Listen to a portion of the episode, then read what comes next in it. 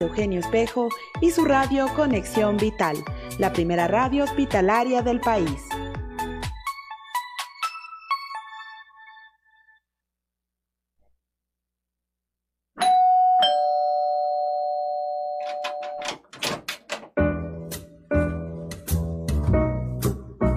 Otro invitado especial ha llegado a Cita Médica para contarnos la importancia de una vida sana por Conexión Vital. Bienvenidos.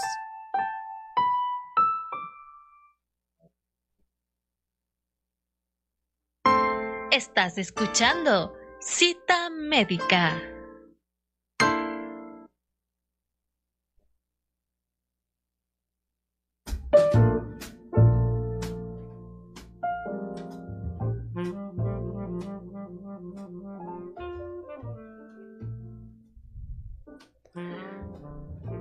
Saludos cordiales y bienvenidos a un programa más de Cita Médica, su espacio de salud de Radio Conexión Vital del Hospital de Especialidades Eugenio Espejo. Para el día de hoy nos convoca un tema de relevancia social y obviamente también de salud, como es la donación de órganos y tejidos.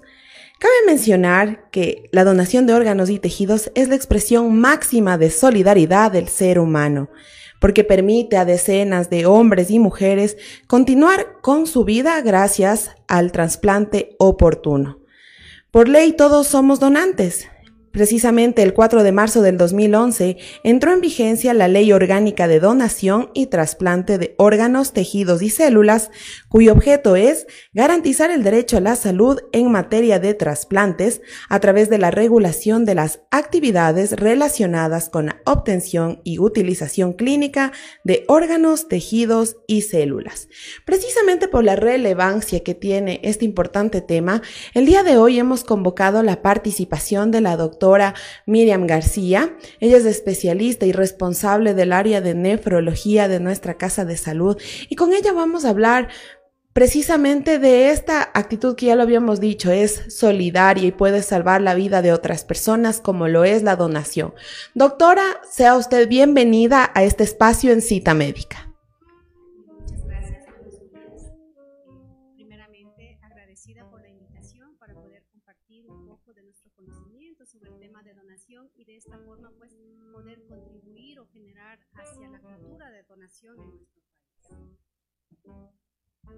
Precisamente lo habíamos dicho, este tema es bastante relevante y tiene una connotación social también, más allá de tratarse de un tema importante en materia de salud. Y partamos del hecho de explicar a la comunidad, porque quizá hay muchas dudas, sobre todo hay muchos tabúes dentro de la comunidad al respecto de en qué consiste la donación.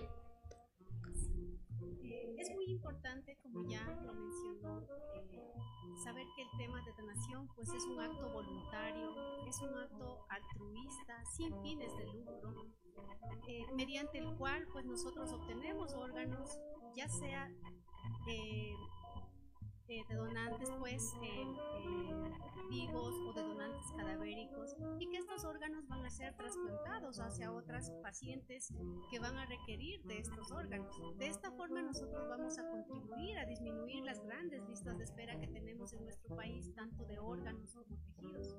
Como bien lo mencionaron pues ya como decreto oficial en el artículo 398, el 4 de marzo del 2011, se crea esta ley de donación y trasplante, ¿no es cierto? el objetivo de que, de que nosotros eh, logremos concientizar a la población y que generemos, una cultura de donación.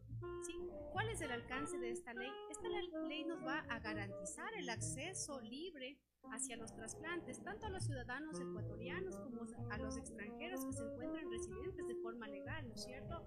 Eh, es importante mencionar que aquí en nuestro país los trasplantes no tienen costo. El Ministerio de Salud Pública es quien va a asumir todos los costes que genera este trasplante.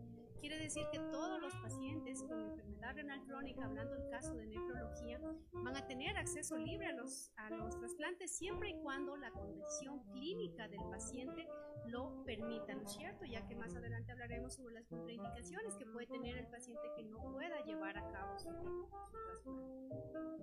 Doctora, bien lo habíamos dicho, por ley todos somos donantes, pero sí es importante conocer en qué consiste este proceso de donación y partamos de la raíz. ¿Cómo ser donante? Usted lo había dicho, debe tener las condiciones clínicas adecuadas, más allá de que todos por ley podamos ser donantes.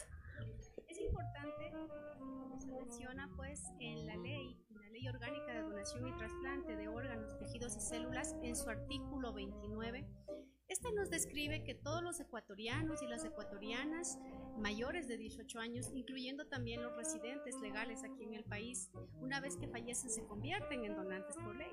Pero nosotros también podemos expresar nuestra voluntad de ser donantes. Cuando nosotros renovamos nuestra cédula en el registro civil, nos van a hacer esta pregunta si nosotros queremos ser donantes. Es ahí donde nosotros vamos a aceptar nuestra voluntad de ser donantes y dejar de ser un donante por ley, porque la ley me obliga. No, ser un donante porque yo quiero salvar vidas.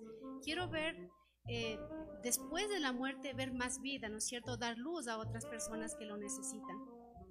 Entonces, eh, una vez que nosotros aceptamos esta condición de voluntad, también es importante que nosotros conversemos con nuestra familia, que a nosotros le expongamos a la familia cuál es nuestro deseo de ser un donante, ¿no es cierto? Para que así cuando en el momento que podamos pues ser donantes, nuestra familia también esté enterada. De esta forma también estamos concientizando un poco la cultura de donación, porque vamos a hablar con nuestros familiares, vamos a hablar con nuestros amigos, para que sepan que nosotros queremos dar vida más allá de la muerte. Y doctora, bueno, nosotros mucho dentro de la comunidad escuchamos de ciertos órganos que pueden formar parte de este grupo de órganos de donación. Eh, quizá uno de los más comunes es el riñón, pero podemos hablar de ¿Cuáles serían estos órganos aptos para una donación? Sí, es muy importante y es una, una pregunta que generalmente todas las personas se hacen, ¿cierto? Porque a veces cuando tenemos un familiar que requiere de algún órgano o tejido nos preguntamos si lo podemos donar.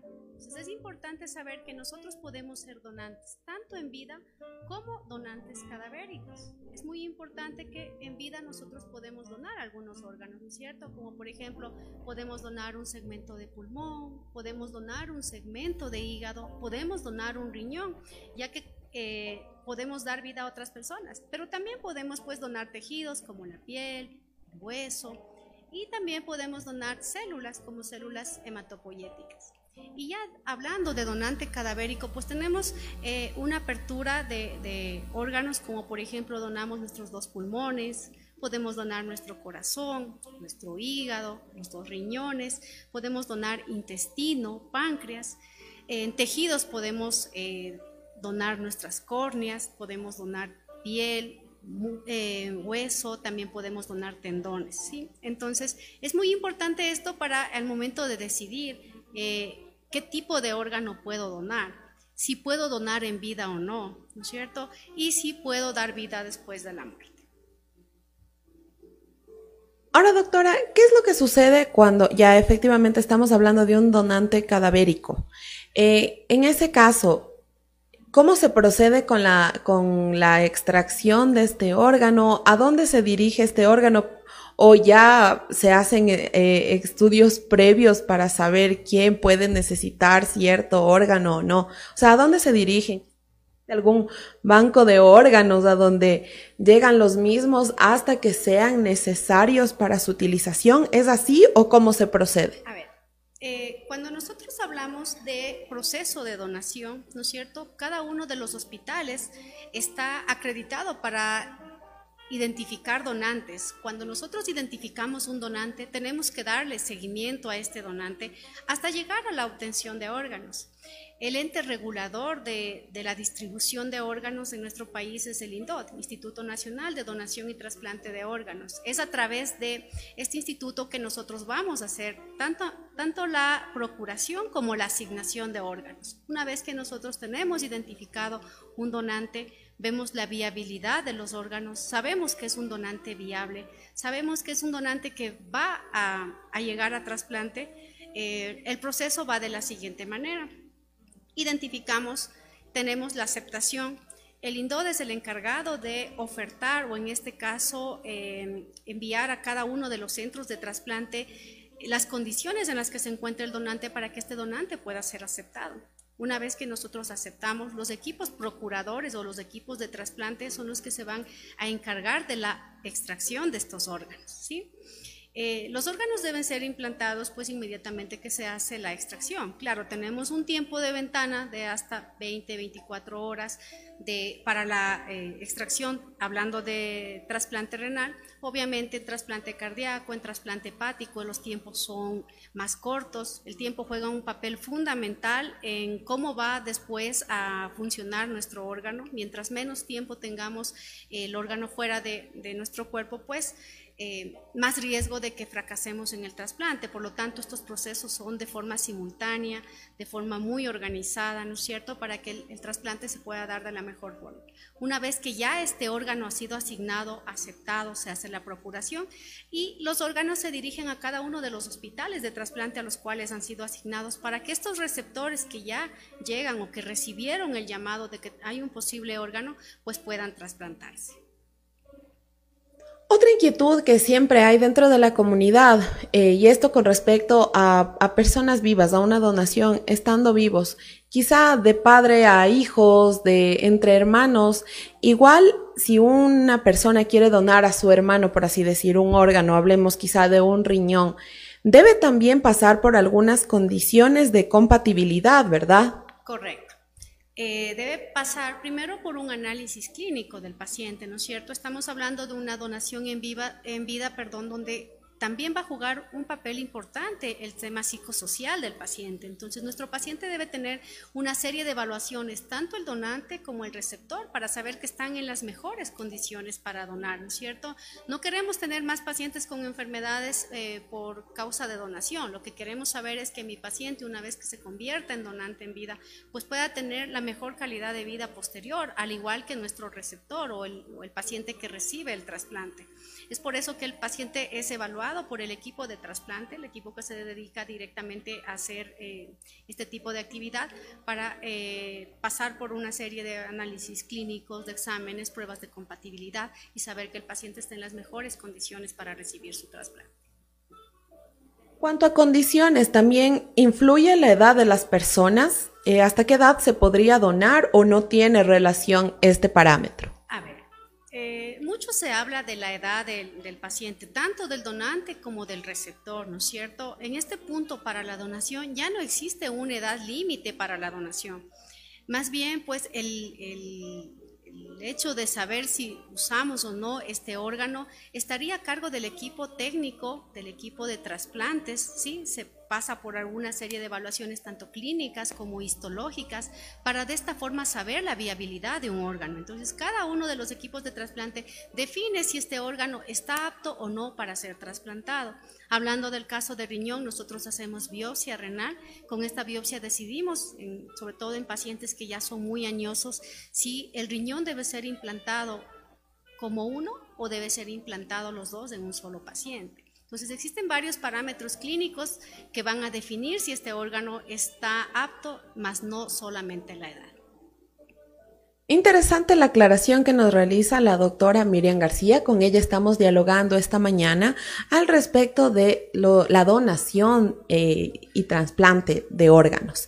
Vamos a seguir con este programa, no sin antes recordarles que ustedes pueden seguir nuestra transmisión a través de nuestra cuenta de Facebook como arroba R Conexión Vital y también en la cuenta oficial de Facebook del Hospital Eugenio Espejo como arroba H Eugenio Espejo. Nos pueden escuchar en nuestra página web institucional www.hee.gov.es.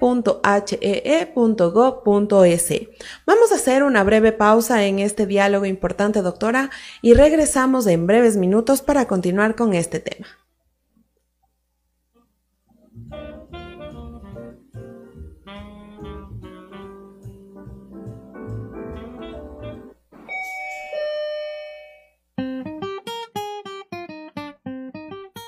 Regresamos con más de cita médica después de estos anuncios por Conexión Vital. El uso de mascarilla es obligatorio. Lávate las manos antes y después de colocarte la mascarilla.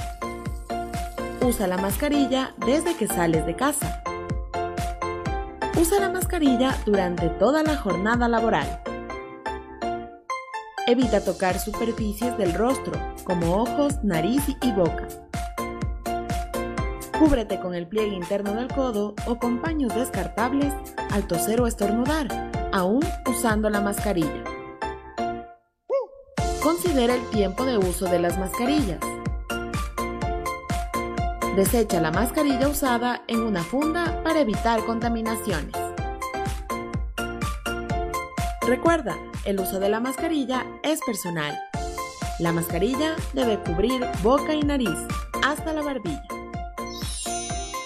Es una recomendación del Hospital de Especialidades de Eugenio Espejo y su radio Conexión Vital, la primera radio hospitalaria del país. El uso de mascarilla es una muestra de tu responsabilidad. En todo el país, el uso de mascarilla es obligatorio Así evitamos que personas contagiadas de COVID-19 puedan transmitir la enfermedad aunque no tenga síntomas. El contagio de COVID se da a través de las gotas que se expulsan al toser, estornudar, hablar, inhalar o exhalar. Es una recomendación del Hospital de Especialidades de Eugenio Espejo y su radio Conexión Vital, la primera radio hospitalaria del país.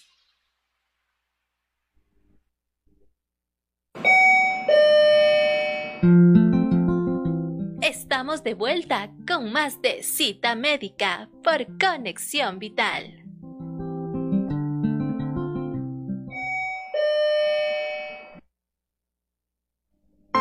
Estás escuchando Cita Médica.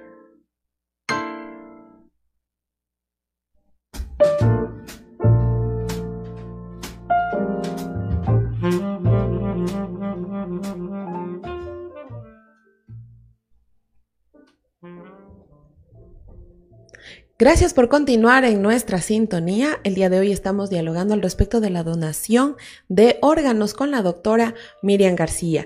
Doctora, usted nos comentaba ya sobre algunas condiciones clínicas y también psicológicas que debe tener tanto la persona que va a recibir el órgano, así como también quien lo dona. Ahora es importante saber en dónde se realizan estos procesos de donación de órganos y más que ello, qué hospitales son los aptos o cuentan con una acreditación para poder realizar esta labor. Eh, bueno, sí, nosotros disponemos pues de varios hospitales que se encuentran acreditados para el trasplante. Acá en la ciudad de Quito tenemos el Hospital Pediátrico Vaca Ortiz que se encuentra acreditado para trasplante renal. Eh, también tenemos el Hospital de Especialidades de las Fuerzas Armadas también acreditado para realizar trasplante de órganos. El Hospital eh, Carlos Andrade Marín, que se encuentra también acreditado para trasplante renal, trasplante hepático, córneas. El Hospital Eugenio Espejo, que se encuentra en este momento en fase de reacreditación. Nosotros venimos realizando trasplante renal pues, desde hace varios años. En este momento nos encontramos en fase de reacreditación. En Guayaquil también tenemos hospitales acreditados para trasplante, como el Teodoro Maldonado Carbo, la Junta de Beneficencia de Guayaquil. En Cuenca, el IES de Cuenca también se encuentra eh, acreditado para trasplante de órganos. Y pues todos los hospitales que se encuentran adheridos a la Red Pública de Salud, IES, GIS, POLIS, FA, MSP, son eh, hospitales también acreditados para donación para detectar donantes. Entonces, la mayoría de los hospitales están acreditados para donación y los hospitales que acabo de mencionar pues están acreditados para eh, trasplante de órganos. Ahora, doctor, enfocándonos directamente en lo que sería un trasplante renal, si una persona se ve en la necesidad o está buscando un trasplante, ¿dónde puede hacerlo? ¿A dónde debería acudir? Cuando un paciente cumple con los criterios, ¿no es cierto? Un paciente con enfermedad renal crónica, que son los pacientes que son candidatos para trasplante renal, la primera evaluación debe de ser en su institución, ya sea pública o privada. El paciente será valorado por el médico especialista El médico especialista, a través de un, del sistema de referencia y contrarreferencia, debe enviar a nuestro paciente a las unidades acreditadas para trasplante. En este caso, el paciente nos llega a nosotros al servicio de nefrología con la referencia del médico nefrólogo que lo valoró o que fue su primera valoración y con los informes tanto de psicología, trabajo social, nutrición. Nosotros en la consulta que tenemos habilitada, la consulta pretrasplante que se realiza en el cuarto piso en nefrología todos los días de lunes a jueves, de 8 a 11 de la mañana, valoramos a estos pacientes, revisamos los informes, realizamos un chequeo clínico, un examen físico y determinamos si este paciente está o no apto para iniciar protocolo. Entregamos toda la documentación a nuestro paciente e inicia sus estudios. Una vez que este paciente ha culminado todos los estudios, estamos hablando de que el paciente debe estar en las, mejores condiciones clínicas, por lo tanto debe ser evaluado por el cardiólogo, debe ser evaluado por el urólogo, el gastroenterólogo, en el caso de las mujeres debe ser evaluado por ginecología, lo vemos por odontología, trabajo social, psicología. Una vez que hemos vencido todas estas especialidades, nosotros como eh, grupo de trasplante tenemos un comité de trasplante. En este comité se presenta el caso del paciente, se valida todos sus exámenes, eh, tanto de laboratorio como clínicos, y se define si el paciente se encuentra apto o no para ingresar a la lista de espera. La lista de espera eh, la maneja el INDOT a través de un sistema informático. Nosotros ingresamos al paciente. Una vez que este paciente ha ingresado a lista de espera, quiere decir que está en condiciones de recibir un trasplante y es el momento en que le informamos al paciente que debe estar listo hacia una llamada. El momento que nosotros eh, tenemos una oferta de un donante, llamamos al paciente y el paciente acude al hospital para poder realizar el trasplante. Ahí culminaría en este caso la evaluación pretrasplante, no hasta el ingreso a la lista de espera de nuestro paciente, eh, sabiendo ya que está en condiciones de ser un posible candidato. Ahora, de acuerdo a la descripción que usted nos realiza, doctora, de todos estos estudios y este proceso pretransplante que debe realizarlo, estamos hablando de un tiempo quizá considerable. ¿Cuánto tiempo sería? Y obviamente esto varía de paciente en paciente. Correcto. Es muy importante saber que nosotros somos un hospital de tercer nivel, ¿correcto? Por lo tanto, nuestros turnos o nuestros cupos que tenemos disponible para nuestros pacientes, pues, son limitados. Pese a esto, nosotros le damos prioridad a nuestro paciente. Quiere decir que el paciente está culminando el protocolo eh, entre dos a tres meses. Ahora, ¿qué nos ha pasado con muchos pacientes que quizás pierden una cita? Eh, al haber tenido una prioridad inicial, por supuesto, el protocolo es ágil, pero si mi paciente pierde una cita, volver a tomar una cita nos conlleva tiempo. Esto genera retrasos en las evaluaciones de los pacientes o aquel paciente que llega a la cita sin exámenes genera nuevamente retardo porque hay que reagendar otra cita. Entonces, si mi paciente es un paciente adherente, no pierde sus citas médicas, va sus controles con todos los exámenes que le solicitamos, el protocolo en tres meses está culminado para que el paciente pueda entrar a lista de espera.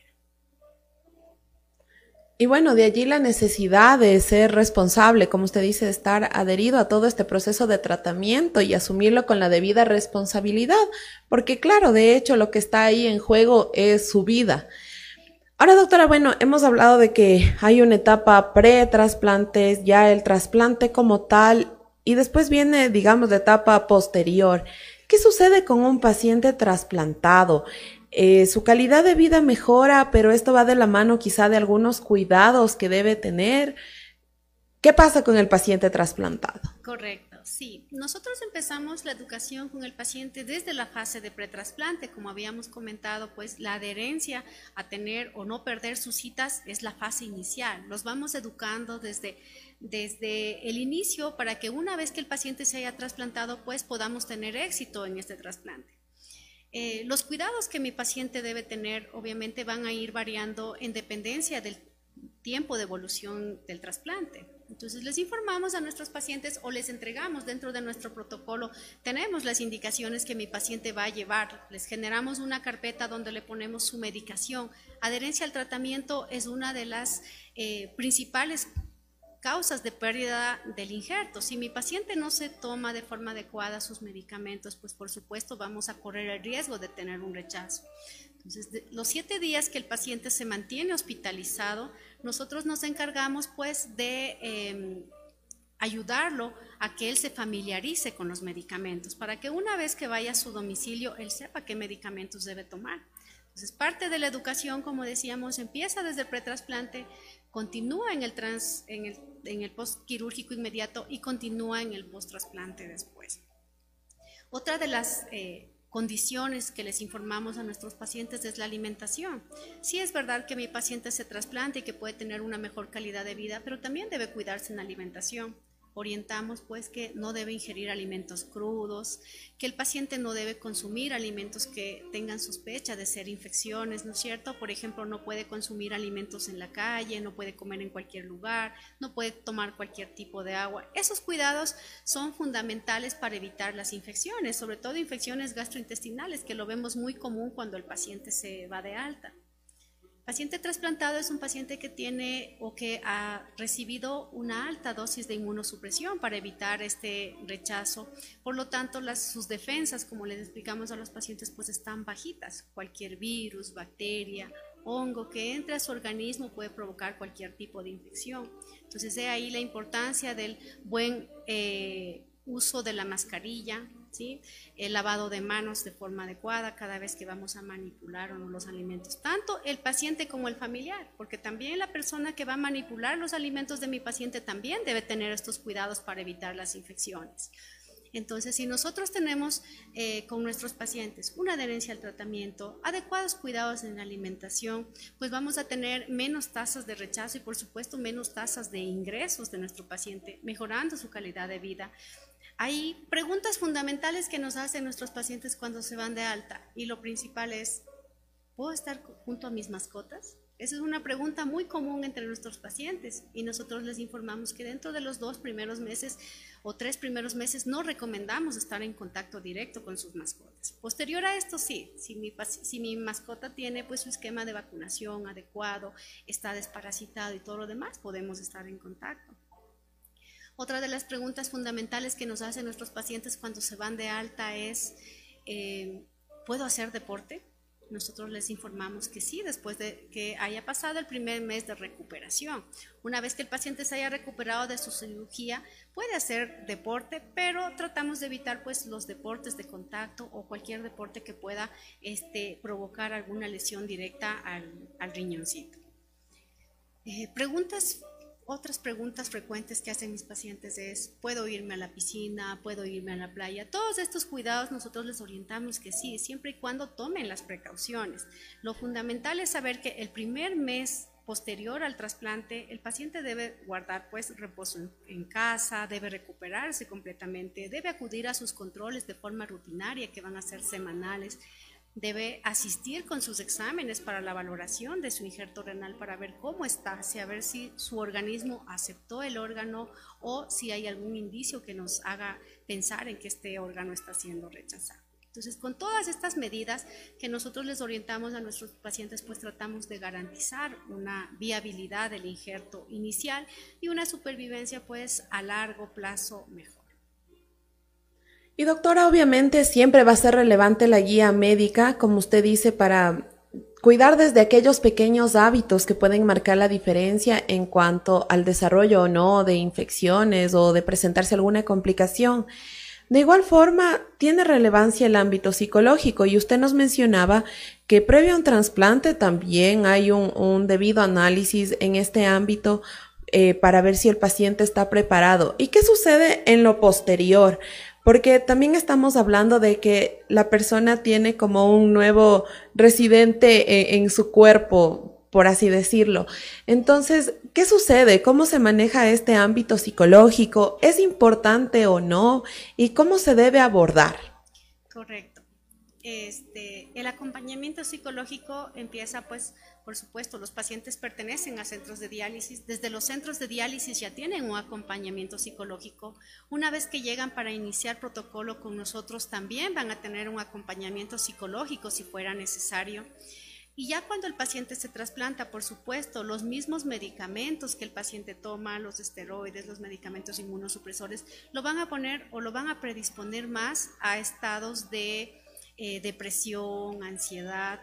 Por lo tanto, el paciente va a tener un acompañamiento por psicología posterior a esto. Siempre quiere decir que en todas las etapas del proceso pre, trans y post trasplante va a tener un acompañamiento psicológico porque eh, una de las causas de abandono del tratamiento a veces es eh, por falta de tanto del paciente como por apoyo familiar. Cuando no tenemos un adecuado apoyo familiar, nuestro paciente pues se deprime, deja de tomar su medicación. Algunos pacientes también incluso tratan de, de esta forma de llamar la atención, ¿no es cierto? Decir, necesito ayuda, necesito que alguien se ocupe de nosotros. Entonces, eh, el apoyo psicológico siempre va a estar y va a ser fundamental en el proceso de trasplante.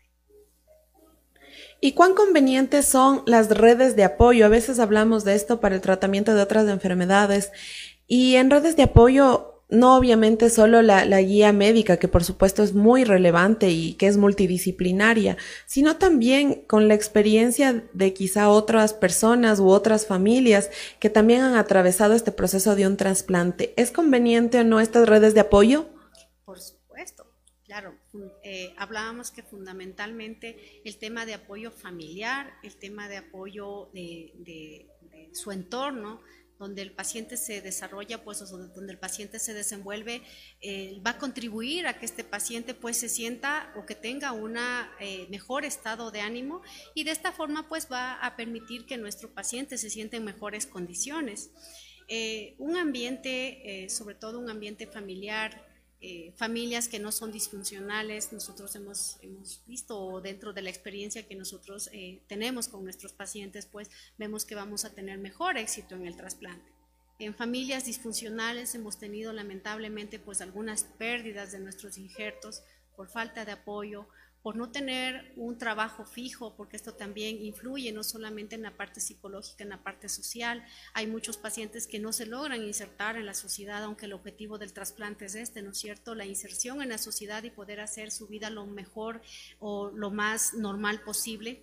Entonces, al no tener un trabajo fijo, al no tener un apoyo familiar, hay abandono, eh, hay eh, el tema de consumo de hábitos tóxicos y esto pues es lo que va a generar un desenlace como el que no queremos, ¿no es cierto?, que nuestros pacientes pues terminen en alguna condición de salud deplorable.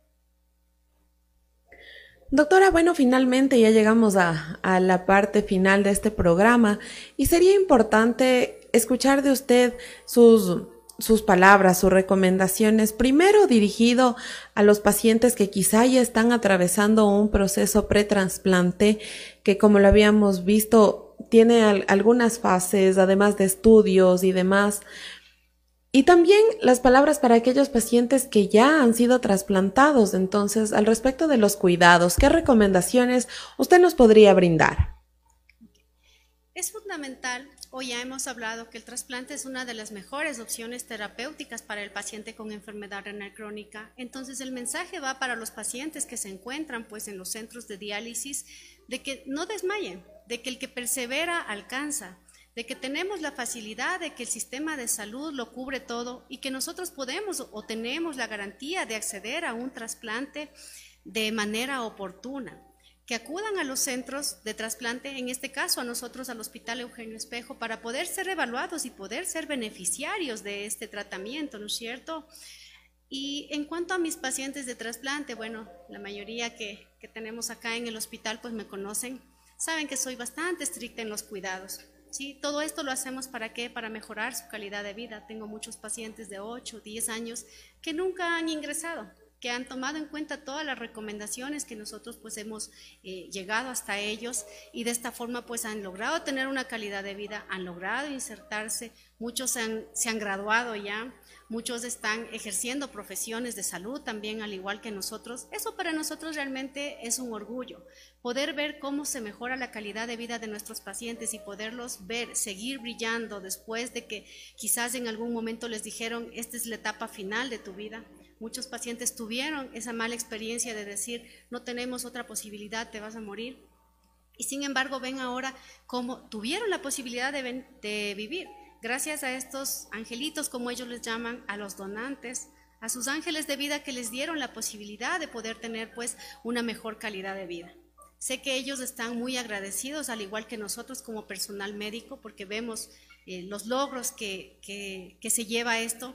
Y es por eso que nosotros el viernes 14 de octubre hemos eh, organizado una casa abierta aquí en el hospital, en el helipuerto. El objetivo pues de esta casa abierta es que nosotros sigamos creando conciencia y cultura de donación para de esta forma pues poderles dar eh, una mejor calidad de vida a nuestros pacientes. Tenemos unas listas de espera de trasplante realmente muy altas que necesitamos bajar.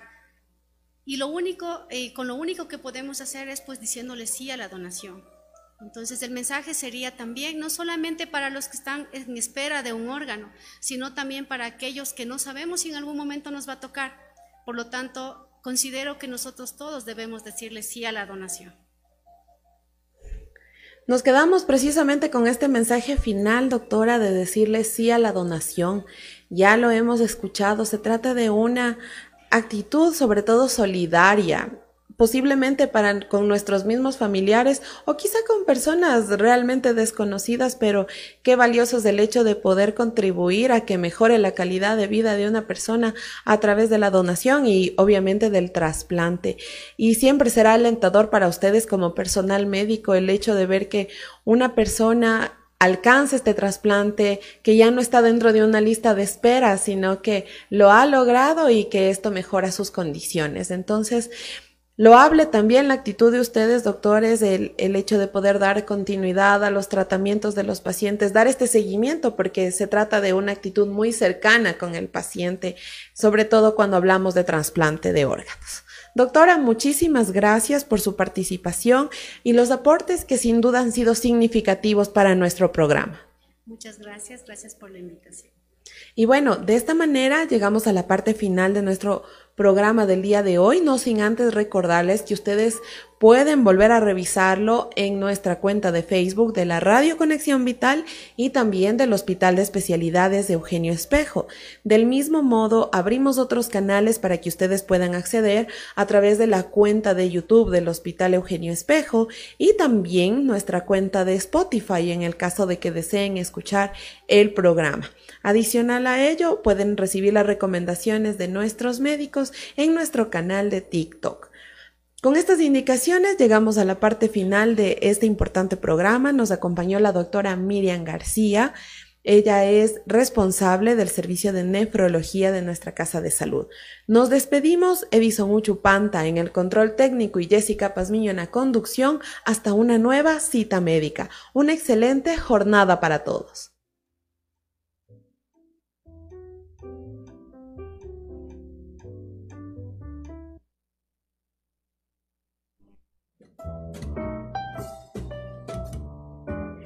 Llegado a la parte final de Cita Médica con otro invitado especial. Te esperamos de lunes a viernes a las 10 de la mañana por Conexión Vital